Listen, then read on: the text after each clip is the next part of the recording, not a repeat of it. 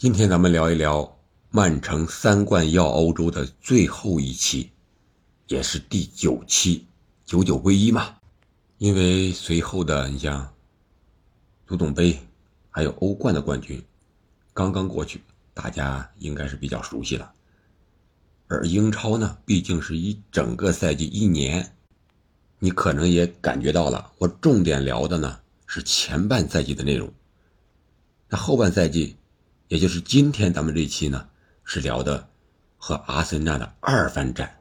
我觉得这场球是曼城夺得英超冠军最最重要的一场比赛，或者说是通过这场球，他取得了一个本赛季英超冠军的，说白了一点吧，就是定了调了，已经到手了。别看这场球之前，阿森纳是领先曼城五分，但是他多赛两场。如果这场球也就是第三十三轮，阿森纳和曼城之争，阿森纳能够在客场拿下哪怕是一分的话，对阿森纳在心理上讲也是非常非常重要的。那那样的话，拿下一分，他就是多赛两轮。领先六分，说白了，这个在积分上还能争的哈。如果是输了，那是多赛两轮，领先两分你想一想，这个心理优势将会是荡然无存的。那个时候，你争冠的主动权就不在你的手里了，就在曼城的手里了。所以说，这场比赛对于曼城来讲是非常非常重要的。今天这期节目。可能在时间上比以往要早一点，为什么呢？啊，因为上午啊，我们这有一场这个足球比赛，录完节目我要赶紧出发啊，还得去打这个比赛去，然后一会儿简单吃点饭，吃什么呢？这里边也有一个心理暗示的作用。以前呀，我一踢比赛的时候，你比如说早上吃一个鸡蛋呀，意味着一个进球啊，哎。到比赛的时候，啊，他就能实现，就能进。吃两个鸡蛋呀，能进两个球呀，哎，他还能进，也实现了。因为这种心理暗示是非常积极、非常重要的。今天早上我吃仨鸡蛋，啊，下期节目我给大家录的时候，看看能不能进三个球。因为这个球队相对来说和我们实力是非常接近，甚至比我们要强一点，因为比我们年轻。上一回和他踢过，输。我首开纪录，然后助攻一个，后来被人家逆转，是因为我们来的人太少了。希望今天去比赛的人能够足够多。其实比赛呀，特别是足球比赛，很多心理暗示、玄学的东西还真的起作用。哪怕职业联赛，你像曼城和阿森纳这场比赛第三十三轮，咱们就回到这儿。我觉得这个心理暗示也是非常重要的，就是你夺冠的决心大不大？我看这场比赛，曼城比分上是四比一阿森纳，但是你看过程来看，至少上半场哈兰德就有上演帽子戏法的机会。这个实力是完全碾压阿森纳的，所以说这个赛季曼城能够获得三冠王，那是理所应当的，至少在实力上，在打法上。在比赛的质量上，那是无可挑剔、无可争议的。这场比赛，阿森纳几乎是被曼城按着摩擦呀。都说一个是师傅，一个是徒弟，是瓜迪奥拉和阿尔特塔的关系。阿尔特塔呢，我们都知道，球员时代就是阿森纳的名宿，对吧？他曾经在这个一到一二赛季，也就是。曼城九三二零奇迹那个赛季，阿森纳和曼城直接对话的时候，阿尔特塔还进过一脚世界波，虽然是作为中后卫，但是还进过世界波。但是阿尔特塔当了主教练之后，面对曼城，那就没有办法了。唯一没有赢过的球队，那就是曼城，就是自己的师傅所在的球队，这可能就是。猫和老虎的关系，啊，瓜迪奥拉是猫，阿尔特塔是老虎，猫是老虎的师傅，总是留了那么一手，总是能把你限制住。那这场比赛呢，瓜迪奥拉打的是非常老实，那就是一个说白了一点是四二三幺，都不是四三三，四二三幺，四个后卫，阿坎吉打的是左边后卫，鲁本迪亚斯和斯通斯中后卫，凯尔沃克右后卫。两个后腰，碧玺和呃这个京多安和这个罗德里是两个后腰，然后德布劳内是居中，相当于前腰这个位置，有时候也变成四四二，德布劳内和哈兰德两个前锋，然后呃一个是格拉利什，一个是碧玺，这是两个边是吧？就是这样一个阵型，在。比赛之中，我们可以看到，哈兰德和德布劳内这种前后站位，或者说布丁连线，两个人非常的默契，离的是比较近的，啊，你给我传球，我给你传球，在之前的时候都是德布劳内给哈兰德助攻，而这场比赛呢，恰恰相反，哈兰德给丁丁德布劳内助攻，而且一上来就是俩，第一个进球六分零九秒，是吧？哈兰德回撤到中路。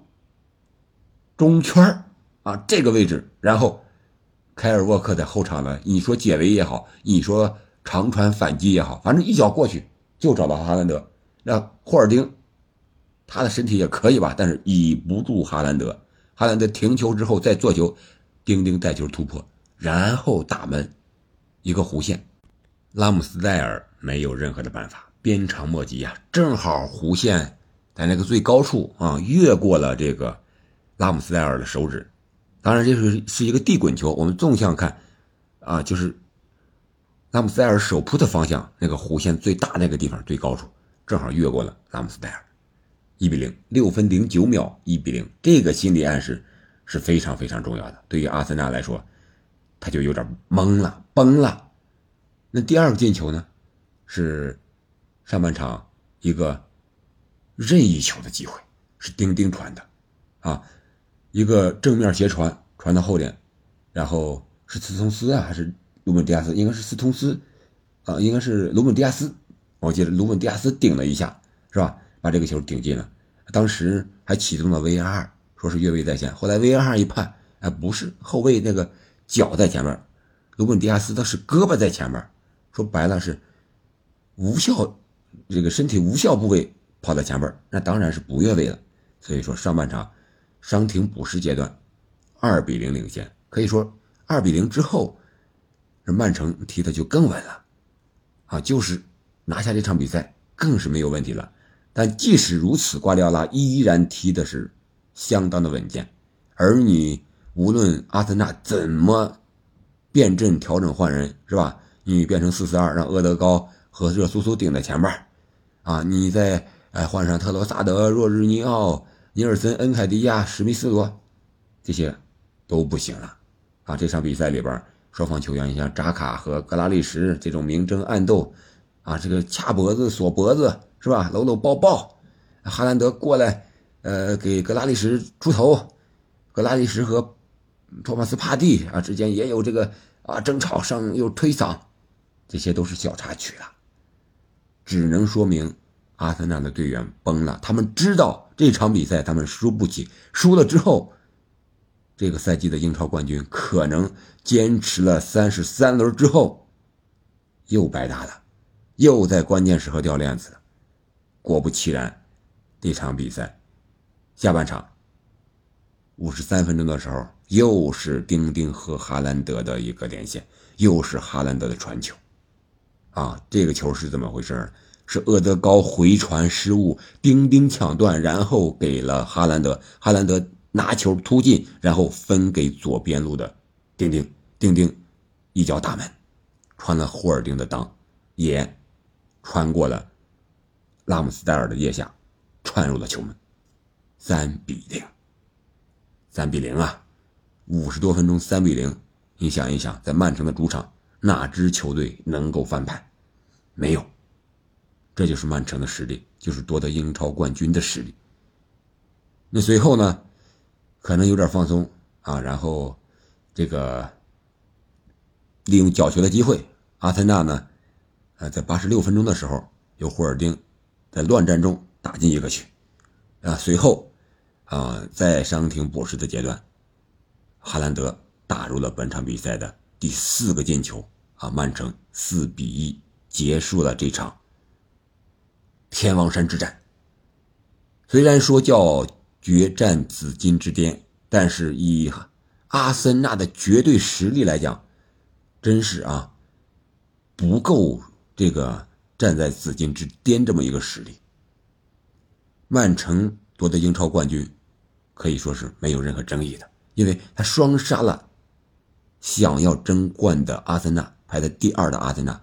阿森纳能够来到第二，对于这支青年军来讲。已经是非常非常的不容易了，之前四个赛季是吧？他连前四都进不了，还是这帮人只是买了一些个别的啊，从曼城说白了是淘汰过来的，什么热苏斯呀、丁廷科呀，说是淘汰可能不太好听啊，他们有一定的实力，但是也是曼城的一个弃将嘛，可以说挂掉了，觉得别人能够替代他了，所以把他们送给了徒弟。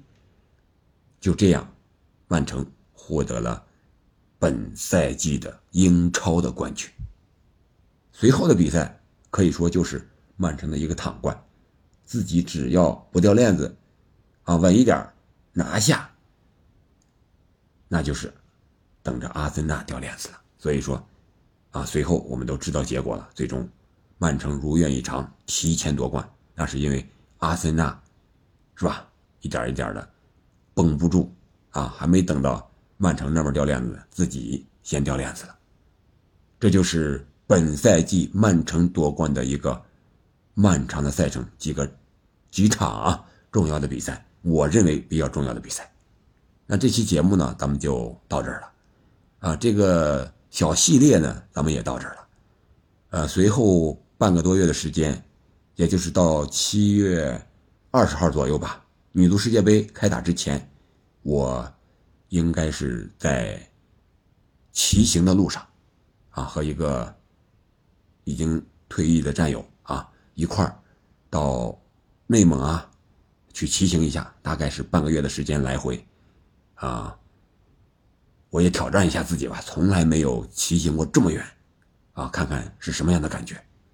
今天咱们就到这儿了。如果在骑行的路上一有时间的话，我在每天和大家聊聊我的感受，还有足球。再次感谢您的收听，我们下期再见。